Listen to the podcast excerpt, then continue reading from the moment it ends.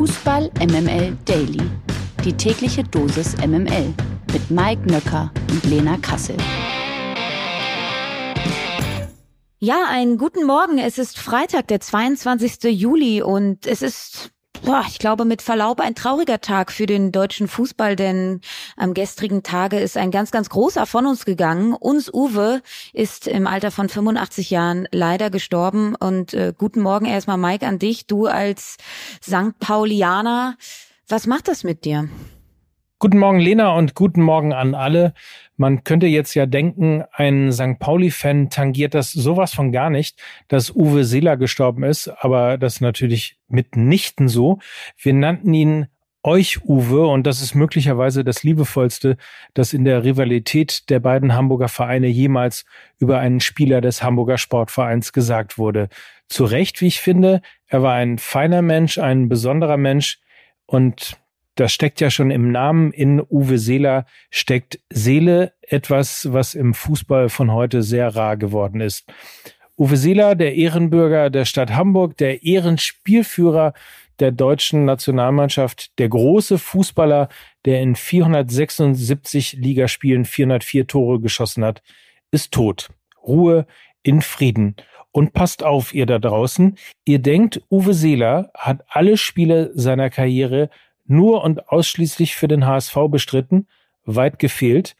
Das würdet ihr alle denken, gäbe es nicht den großartigen Lukas Vogelsang, der in unserem internen Chat sofort darauf hingewiesen hat, dass er genau ein Spiel, und zwar am 23. April 1978, für den Cork Celtic Football Club gespielt hat. Fun Fact, Uwe Seeler glaubte, es handelt sich um ein Freundschaftsspiel, um das ihn Adidas gebeten hatte, war aber eigentlich gar nicht so. Es war ein wirklich richtiges Ligaspiel, das auch überall tatsächlich verbrieft ist, allerdings nach langen Recherchen. Es ging gegen Shamrock Rovers und Uwe traf zweimal, die Rovers dummerweise sechsmal und so endete das letzte Spiel von Uwe Seeler mit 2 zu 6. Am nächsten Tag, meinem neunten Geburtstag, endete die große Karriere von Uwe Seeler und gestern nun das Leben eines der größten und sympathischsten Persönlichkeiten im deutschen Fußball. Ich habe auch einen, glaube ich, ganz passenden Tweet ähm, gefunden, der lautete wie folgt. Es ist bei Uwe Seeler ja so, dass er einer der besten Sportler Deutschlands war und alle die ihn erlebt haben, vor allem über seine Persönlichkeit sprechen. Das muss man erst mal schaffen. Und ich glaube, das äh, Sehr schön, ist ja. ganz gut. Ne? Absolut immer hart, nach solch einer Geschichte einen Cut zu machen. Äh, den machen wir natürlich, weil wir trotzdem auch über den aktuellen Fußball reden müssen, vor allen Dingen natürlich über den Fußball der Frauen.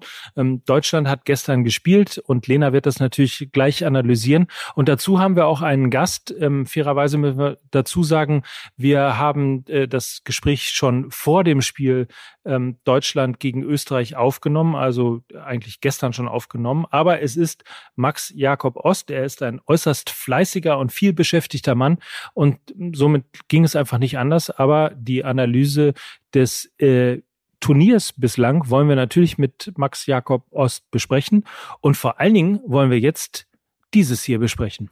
Unsere Frauen bei der Euro. Und das Schöne ist, Lena hat gerade angefangen mit Wir sind wieder wer.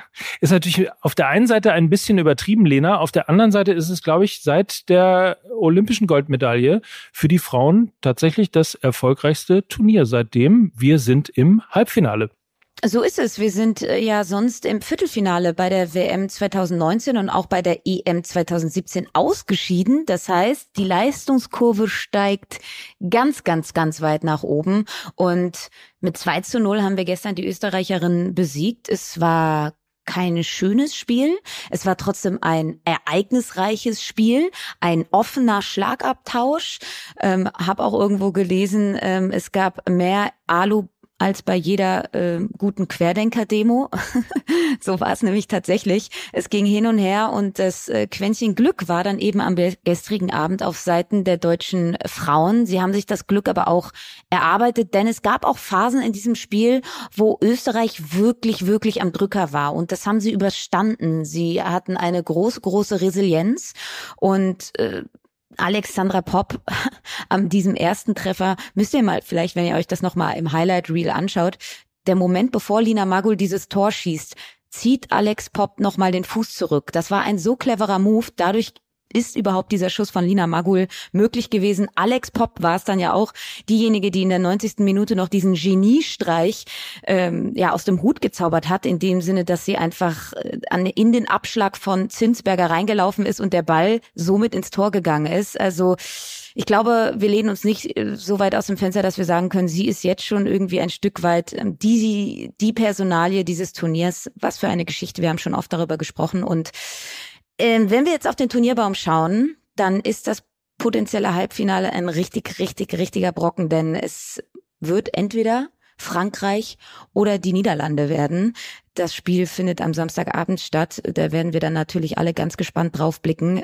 Ähm, und das ist beides sehr, sehr schwer. Aber ich glaube, die deutschen Frauen sind pünktlich zum Turnierstart an ihrem absoluten Leistungspeak angekommen und sie haben so viele Facetten gezeigt. Sie haben eine bunte Bandbreite im Kader, im Spielansatz. Also ich bin da sehr zuversichtlich und ich glaube Max Jakob Ost auch. Genau, wir können ja mal ein bisschen spoilern. Ähm, das Interview gleich mit Max Jakob Ost, ähm, da wird er auch gefragt, wer denn so seine Highlight-Spieler sind. Und er sagt selber, äh, möglicherweise wird er Lügen gestraft, weil er äh, keine einzige Deutsche in diesem Dreiergestirn, das er nennen sollte, genannt hat. Ähm, ich bin ja aus Westfale und äh, mag ja Menschen besonders, ähm, wenn ich mal Zeit mit ihnen verbracht habe. Und deswegen bin ich bei Alex Pop.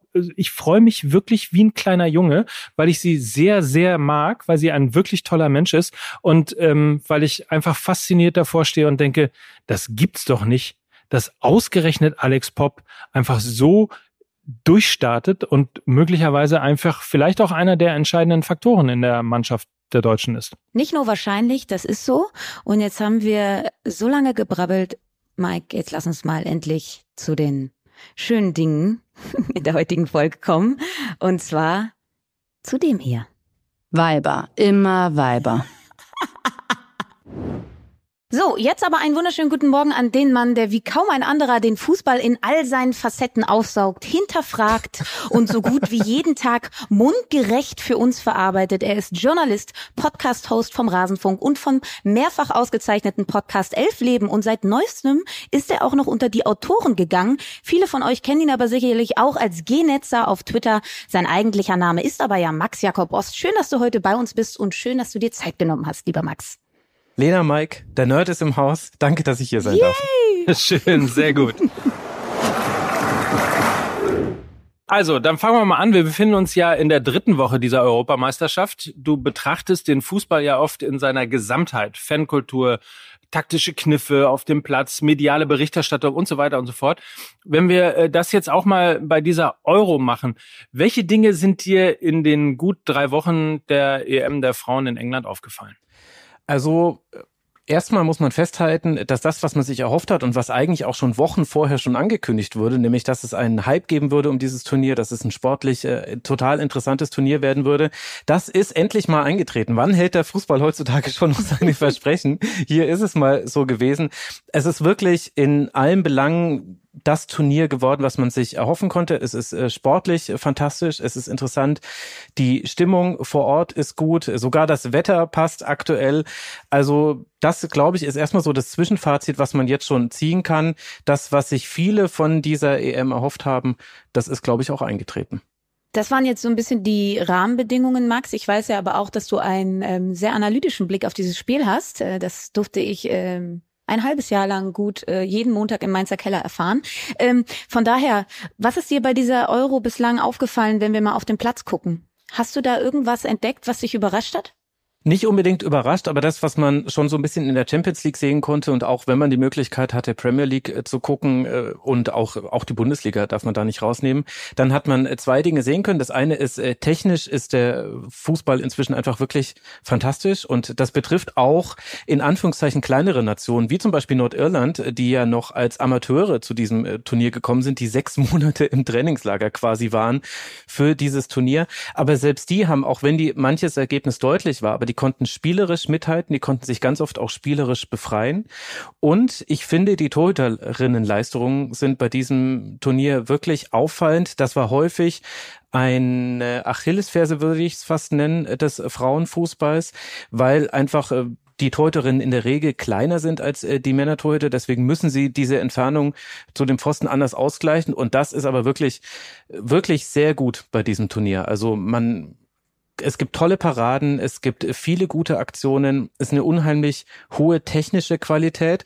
Und jetzt kristallisiert sich so ein bisschen heraus, man kann jetzt so ein Turnier nicht mehr gewinnen, einfach nur, indem man in Anführungszeichen nur Profis aufs Feld schickt und damit allein, weil die besser in der Athletik sind, besser in der Technik ein Turnier gewinnt, sondern jetzt kommt es auch richtig drauf an, welchen Matchplan hat man, welche Kaderbreite hat man, wie kann man vielleicht auch auf Rückstände reagieren. Das heißt, die Trainer werden jetzt auch wichtig, ja, und die Trainerin natürlich. Wenn wir jetzt über Match Pläne und so weiter und so fort sprechen. Für dich persönlich, welche Mannschaft, und da beziehen wir durchaus auch die Mannschaften ein, die schon ausgeschieden sind, könnte ja, könnte ja auch möglich sein. Ähm, welche Mannschaft hat für dich persönlich den schönsten oder interessantesten Fußball bisher gespielt? Also, wo ich tatsächlich jede der Gruppenphasenpartien interessant fand, war bei Portugal. Ja, Portugal. Meine Lieblingsmannschaft, wirklich. Zocker. Nur Zocker. Es, es, hat so Bock gemacht. Und ich meine, die kommen natürlich auch noch mit dieser, mit dieser Geschichte, dass sie ja erst am 2. Mai erfahren haben, dass sie überhaupt anstelle von Russland an diesem Turnier teilnehmen durften, hatten dann schon Testspiele ausgemacht, die eigentlich ganz anders eingeplant waren. Also die hatten wirklich auch noch viele Dinge, die sie dann in eine viel zu kurze Vorbereitung packen mussten. Und dann ist in allen Spielen passiert, dass sie in Rückstand geraten sind. Und jedes Mal sind sie zurückgekommen. Also du wirst nachnominiert. Du hast keine Zeit, dich vorzubereiten. Du reist an und nach fünf Minuten liegst du gegen die Schweiz 0 zu 2 zurück. Da hätte dieses Turnier auch schon vorbei sein können. Und dann kommen die Portugiesinnen einfach und hätten eigentlich dieses Spiel gewinnen müssen. Kommen auf 2 zu 2 ran. Und wie kommen sie auf 2 zu 2 ran? Nicht irgendwie lange Bälle nach vorne, sondern die zocken sich einfach aus dem Pressing raus. Die spielen hier eine Verlagerung, die gehen da ins Dribbling. Richtig, also richtig cooler Fußball. Portugal hat mir in allen Spielen Spaß gemacht. Die Teams sind ja das eine. Interessant sind ja sicherlich aber auch die einzelnen Spielerinnen. Die Weltfußballerin Alexeia Putellas war aufgrund eines Kreuzbandrisses gar nicht erst beim Turnier dabei. Die Spanierin hätte sicherlich auf sich aufmerksam gemacht. Jetzt aber äh, ist eben trotz zahlreicher Auszeichnungen sie leider nicht dabei. Es gibt ein paar, die schon zumindest irgendwie Spielerin des Spiels geworden sind. Ähm, vielleicht ja, und das wird es ja am Ende auch geben. Siehst du schon die ein oder andere Spielerin des Turniers, wenn du dir mal so drei rauspicken könntest? Wer sind so die Spielerinnen, die dich im Moment gerade echt begeistert haben? Also äh, die gängige Antwort wären jetzt Stürmerinnen. Da würde man mit Beth Mead, Alex Pop und so weiter anfangen. Ich glaube, ich würde aber ganz gerne andere Spielerinnen nennen, weil mein Gefühl auch derzeit ist, das wird, glaube ich, das Turnier der Verteidigerinnen. Und ich glaube, spätestens im Finale werden wir das Darf sehen. ich raten? Darf ich raten, wer deine Lieblingsspielerin ist? Ich glaube, es ist Mapi Leon von den Spanierinnen oder Paredes, einer von den beiden. Was, habe ich recht? Also Mapi Leon auf jeden Fall in den Top 3. Unfassbar. Yay. Einfach unfassbar. Vor allem, weil die hat halt das ganze Paket. Spielaufbau, Passsicherheit. Ja ja. Uh, Äh, auch Giftigkeit im Zweikampf, wie die manchmal die Hüfte nochmal rausstellt, so, die, sie weiß genau, was sie tut in jeder Aktion, verliert auch Kopfballduelle nicht. Richtig stark. Ich finde auch äh, Millie Bright bei England äh, einfach fantastisch. Marina Hegering hat eine Boss-Performance mit, mit einer einzigen ganz kleinen Ausnahme gegen Spanien. War es ein absolutes, das war die Hegering Masterclass. Das müsste man quasi an Schulen vorspielen und müsste sagen, Leute, so wird verteidigt. So wollen wir das haben. Und ich finde aber auch, dass es auch auf den Sechserpositionen interessante Spieler Spielerinnen gibt. Also bei England äh, gefällt mir äh, Kira Walsh äh, sehr gut.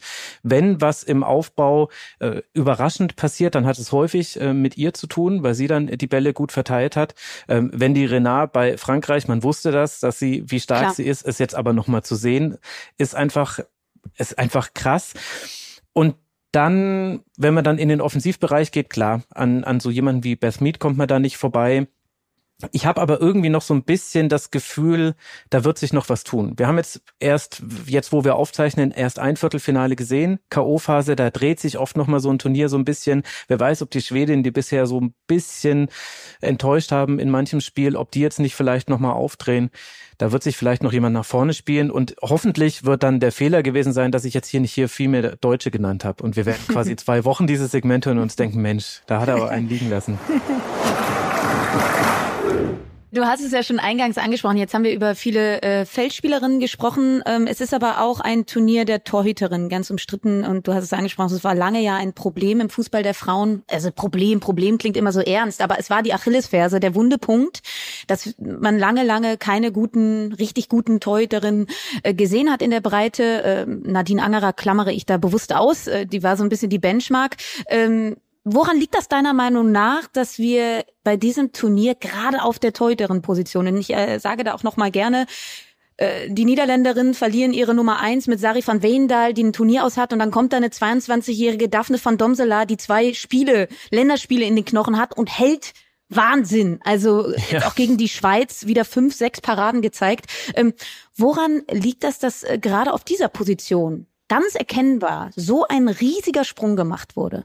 Na, du kannst halt generell, glaube ich, an diesem Turnier erkennen, dass die Strukturen nicht nur in Deutschland, wo sie schon länger auf einem anderen Niveau waren als anderen Ländern, sondern auch in anderen Verbänden professioneller geworden sind. Und dazu gehört dann eben auch ein Torhüterinnen-Training und vielleicht sind da dann die Leistungssprünge noch größer als bei Feldspielerinnen, weil das gab es eben einfach in vielen Verbänden nicht, dass es überhaupt äh, Torhütertrainer gab, TrainerInnen, dass es ein spezielles Torhüterinnen-Training gab das ist jetzt erst gekommen äh, in den letzten Jahren. Und ich glaube, deswegen sieht man es auf dieser Position so deutlich die Debatte kommt ja trotzdem immer wieder auf, ob die Tore, äh, du hast gerade eben äh, erzählt, ne, irgendwie die, der Weg zu den Pfosten und das auszugleichen, der ist halt einfach länger, wenn du ein Stück weit kleiner bist. Und die Torhüterinnen bei dieser Euro sind im Schnitt 16 Zentimeter kleiner als die Torhüter bei der EM der Männer im letzten Jahr. Platzierte Schüsse in die Ecken können für die Keeperinnen dann eben schwierig zu halten sein, als für eben die zwei Meter langen Lachse wie Donnarumma oder Thibaut Courtois, die fast zwei Meter äh, lang sind. Und beispielsweise beim Volleyball ist das Netz der Frauen tiefer. Bei der Leichtathletik sind die Hürden niedriger beim Sprint. Deine Meinung, sollten also auch beim Fußball Frauen auf kleinere Tore spielen, um eine Chancengleichheit herzustellen?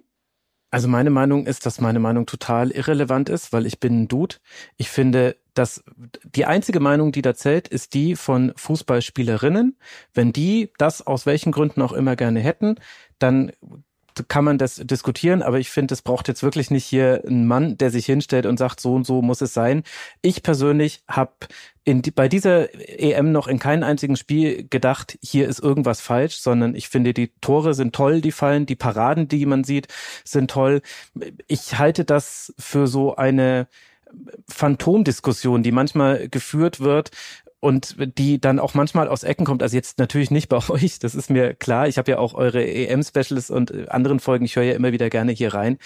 Das, also das will ich damit nicht sagen, aber ich finde, diese Diskussion kommt manchmal aus Ecken, wo einfach Gründe gesucht werden, Frauenfußball doof zu finden. Also wie gesagt, ich weiß, dass das bei euch überhaupt nicht der Fall ist, aber deswegen, ich, äh, ich finde, als Mann muss man da wirklich einfach, äh, meine Meinung zählt doch da eigentlich gar nicht. Die äh, ZDF-EM-Expertin Katrin Lehmann, die ja lange äh, im, in, im Tor der Schweiz stand, hat äh, zum Beispiel als Einwurf reingebracht, dass einfach das Tor, das fand ich echt spannend, jetzt steigen uns wahrscheinlich alle aufs Dach, war nicht mein Vorschlag, das Tor der Männer einfach größer gemacht werden soll. das ist doch großartig, oder? Wisst ihr, wer das schon mal vorgeschlagen hat? Sepp Blatter. Das ist Nein. aber bestimmt schon über zehn Jahre her und der wurde dafür auch gekreuzigt. Ja. Da hat er gesagt, ja, weil da sind so wenige Tore gefallen bei irgendeinem Turnier äh, und äh, da hat er gesagt, ja, setzen wir halt einfach die Pfosten ein bisschen weiter. Sehr schön, sehr schön.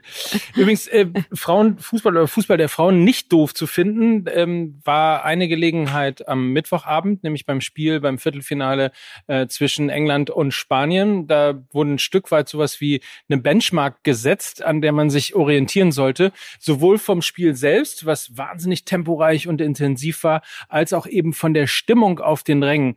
Was muss passieren, dass wir solche grandiosen Spiele in Zukunft öfter sehen? Also viel hängt tatsächlich mit den Produktionsumständen zusammen. Also ich versuche ja auch äh, viel äh, Bundesliga der Frauen zu sehen und auch viel Champions League der Frauen. Und gerade bei den Bundesliga-Übertragungen ist es überhaupt erstmal Novum jetzt gewesen, dass man überhaupt alle Spiele sehen konnte. Und dann werden die halt gefühlt mit drei Kameras produziert.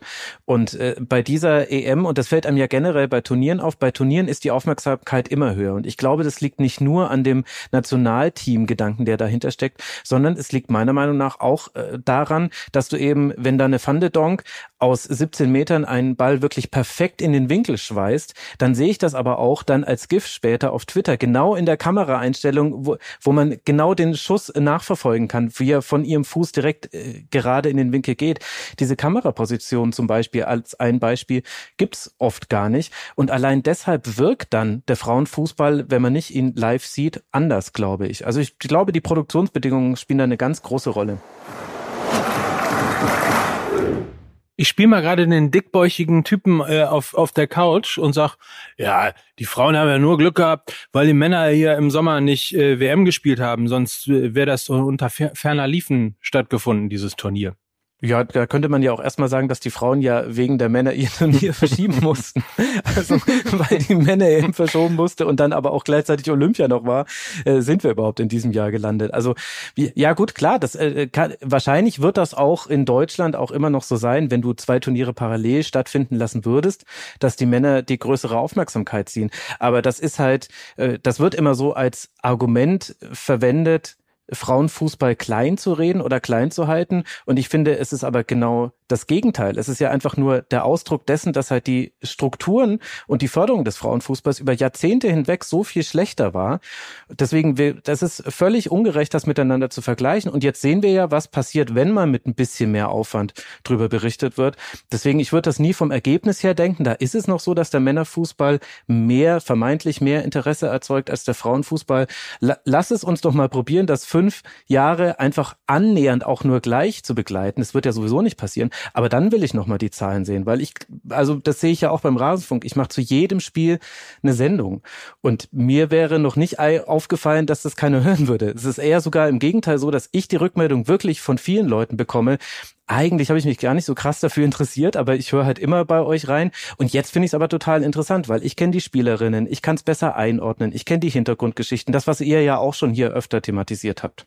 Und ja auch als Feedback bekommen. Mm, total. Und äh, also Max, Aufbereitung ein Punkt, aber natürlich auch Nachbereitung. Ne? Du hast, äh, ja. dann gibt's mhm. halt ein, ein Highlight-Reel von irgendeiner tollen Aktion von Jessica Silver, die plötzlich einen Rabona macht und so. Also Nachbereitung und dann selbst, wenn man es verpasst hat, immer mal wieder damit in seinen Feed reinguckt und immer mal wieder beschäftigt wird. Ne? Sichtbarkeit, ja. das ist ein Thema, was wir immer wieder ansprechen. Mit Julia Simic lange über Kontext geredet. Ne? Du machst da mal natürlich Pionier Pionierarbeit, dass man die Spielerinnen näher kennenlernt, die Hintergründe, dass Nordirland einfach eigentlich eine Amateurmannschaft ist und dass natürlich die, die Leistung ganz anders zu bewerten ist. Wenn du das nicht weißt, dann kannst du da äh, jetzt auch nicht so viel mit anfangen. Ähm, äh, riesiges Thema und ich glaube, wir sind trotzdem auf dem richtigen Weg dorthin.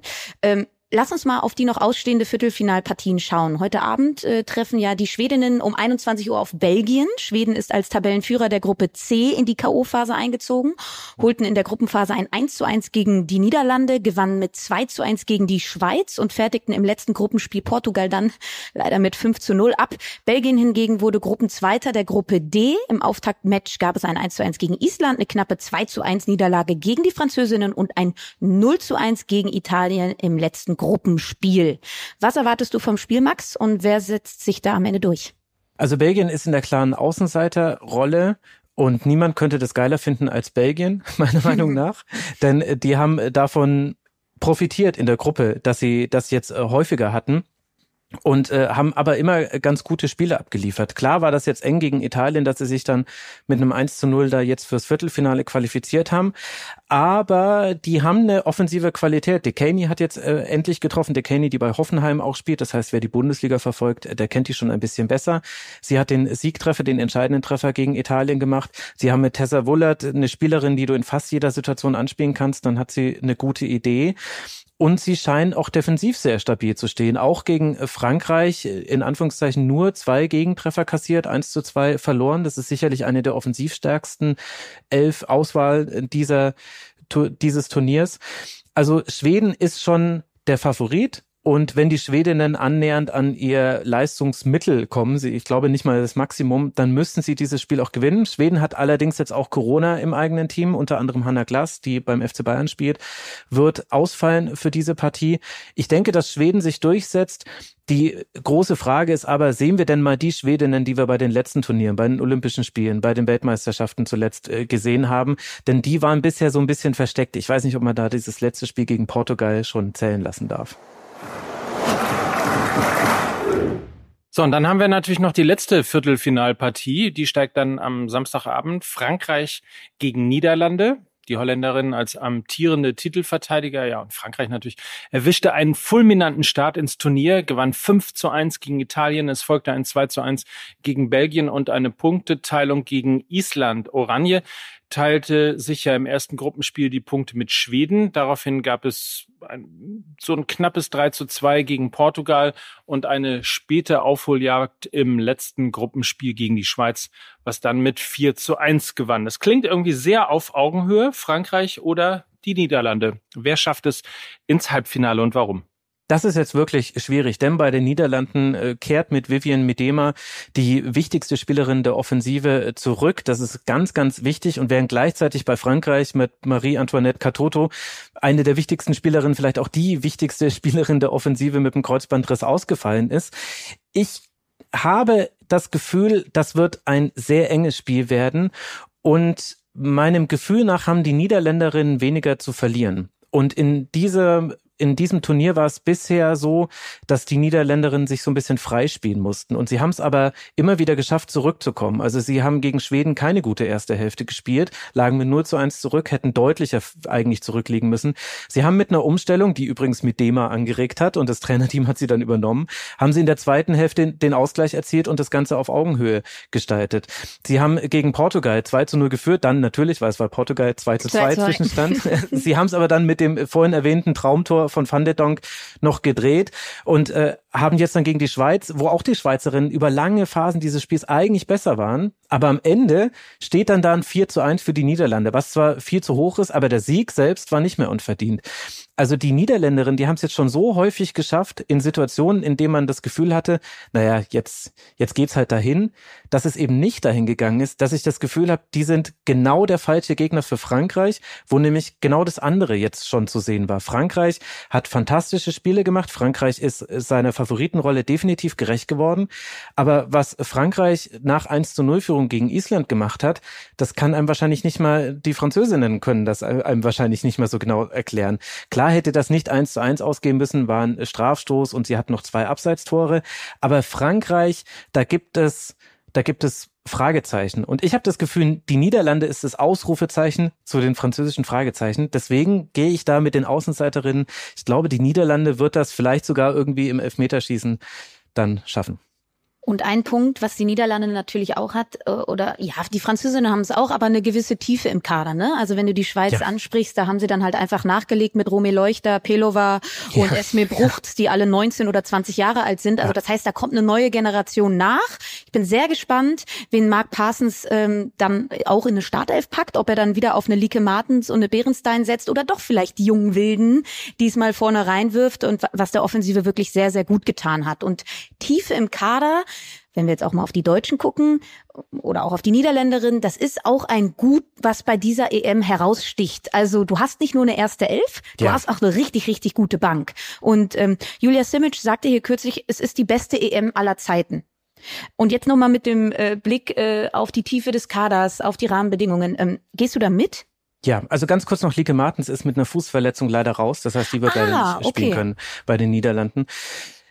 Also ich habe jetzt nicht alle Turniere so eng verfolgt wie dieses, wo ich jetzt wirklich jedes Spiel gesehen habe. Allerdings gucke ich seit den 2000ern, also den frühen 2000ern, äh, die Turniere immer bei bei Frauen und ich würde auch sagen, es ist das beste Turnier bisher, denn es ist das engste Turnier, es ist das technisch anspruchsvollste und es ist mitreißend in vielen Belangen. Es äh, von der Stimmung her steht es auf einer Ebene mit dem, dem, letzten Turnier 2017 in den Niederlanden, finde ich. Aber von der Chancengleichheit in den Spielen ist es wirklich nochmal ganz eigenes. Und ich würde da Julia Simic zustimmen. Ich finde auch, es ist das beste Turnier bisher. dann äh, und wenn du schon irgendwie alles geguckt hast und äh, du hast du hast dich ja ich habe dich als Nerd angekündigt, du hast dich als Nerd angekündigt, dann weißt du doch bestimmt auch schon, wer Europameister wird. Na komm, also, lass einen raus. Gut, ich lehne mich ich lehne mich jetzt ich lehne mich jetzt einfach aus dem Fenster. Äh, Deutschland wird äh, gegen England im Finale spielen und Deutschland wird wie damals bei dem Wembley-Spiel, ich glaube 2019 oder 2020, wo sie 2 zu 1 äh, hinten raus noch gewonnen haben im ausverkauften Wembley-Stadion damals, was glaube ich zeitgleich lief mit Männerbundesliga Bayern Dortmund. Also herzlichen Dank für diese Ansetzung. ich glaube, Deutschland wird dann das Team sein, was, äh, was England den Zahn zieht, weil nämlich es da dann so sein wird, dass auch Deutschland von der Bank mindestens gleichwertig nachlegen kann und da dann England irgendwann die Optionen ausgehen. Da reichen die üblichen Wechsel nicht. Ich möchte an dieser Stelle nochmal betonen, wir zeichnen vor dem Deutschlandspiel auf. Also vielleicht seid ihr jetzt alle schlauer als wir. Und, ich habe mich gerade ähm, besonders Österreich- weit aus dem Fenster gelehnt. Und Österreich steht aktuell gerade im Halbfinale. Wir wissen es nicht. Und wir jinxen es jetzt auch nicht. Mike, du hältst jetzt deinen Mund. Du weißt, uns schlägt der Fußball-MML-Fluch Mhm. wieder zu. Und das Ich bin wollen wir nicht. still. Sehr gut. Also, äh, Max, vielen lieben Dank ja, für deine Zeit. Viel Spaß weiterhin bei der EM. An dieser Stelle Danke. möchte ich gerne auf die aktuelle Rasenfunk-Schlusskonferenz verweisen. Die hat sich ausführlich nämlich mit dem Spiel der Deutschen gegen Österreich beschäftigt. Auf jeden Fall da mal reinhören und sowieso erfahrt ihr alles, wirklich alles Wissenswertes beim Rasenfunk über diese EM und natürlich bei Saisonstart auch über die Männer-Bundesliga. Da ist der Max einfach sehr fleißig und das schätzen wir alle. Das macht richtig gute Laune. Vielen Dank dafür, lieber Max. Schön, dass du da warst, Max. Danke euch. Lena, an dich die Info, äh, du musst jetzt ein bisschen äh, stark sein. Ich weiß, ähm, ich weiß nicht, wie du vom CSD am Wochenende, also es ist erstens, es ist wieder CSD am Wochenende in Berlin. Das heißt, du wirst sowieso schon am Montag ja. mit angeschlagener Stimme hier ankommen. Das ist korrekt. Und das dann werde ich auch für eine Woche nicht an deiner Seite sein. Ich mache nämlich tatsächlich Urlaub. Das sagst du mir jetzt? Das sag ich dir jetzt. Ich wusste nicht, dass CSD ist und du wusstest nicht, dass ich nächste Woche nicht da bin. So, so ist das Chancengleichheit im Hause Nöcker Kassel. Also, das heißt, am Montag, am Montag gibt's dann eine Folge mit Kati Karrenbauer und So ist das, so ist an. das. Wir lassen unseren, wir lassen schön. unseren Nachwuchsredakteur, Praktikanten und Chefredakteur in einer Person Nils Babbel wieder ran für eine Woche. Er wird mich vertreten. Ich hoffe, er ist nett zu dir. Wenn nicht, ruf mich an, dann grätsch ich dazwischen. So machen wir das. Und eigentlich wollten wir dann Montag äh, über die zweite Liga reden, aber wenn du ja gar nicht da bist, dann brauchen Ja, wir aber das auch vielleicht nicht machen, können ne? wir, vielleicht könnte ich da noch mal kurz eine Ausnahme machen. Naja, okay. Also, wir werden ähm, euch auf den Laufenden halten, wie das mit Mike Nöcker und der zweiten Liga weiter äh, verfährt. Äh, in diesem Sinne wünschen wir euch ein schönes Wochenende. Habt ganz viel Spaß und das waren heute Max Jakob Ost, Lena Kassel und Mike Nöcker für Fußball MML. macht's gut. Ciao, ciao. Tschüss. Ciao. Dieser Podcast wird produziert von Podstars bei OMR.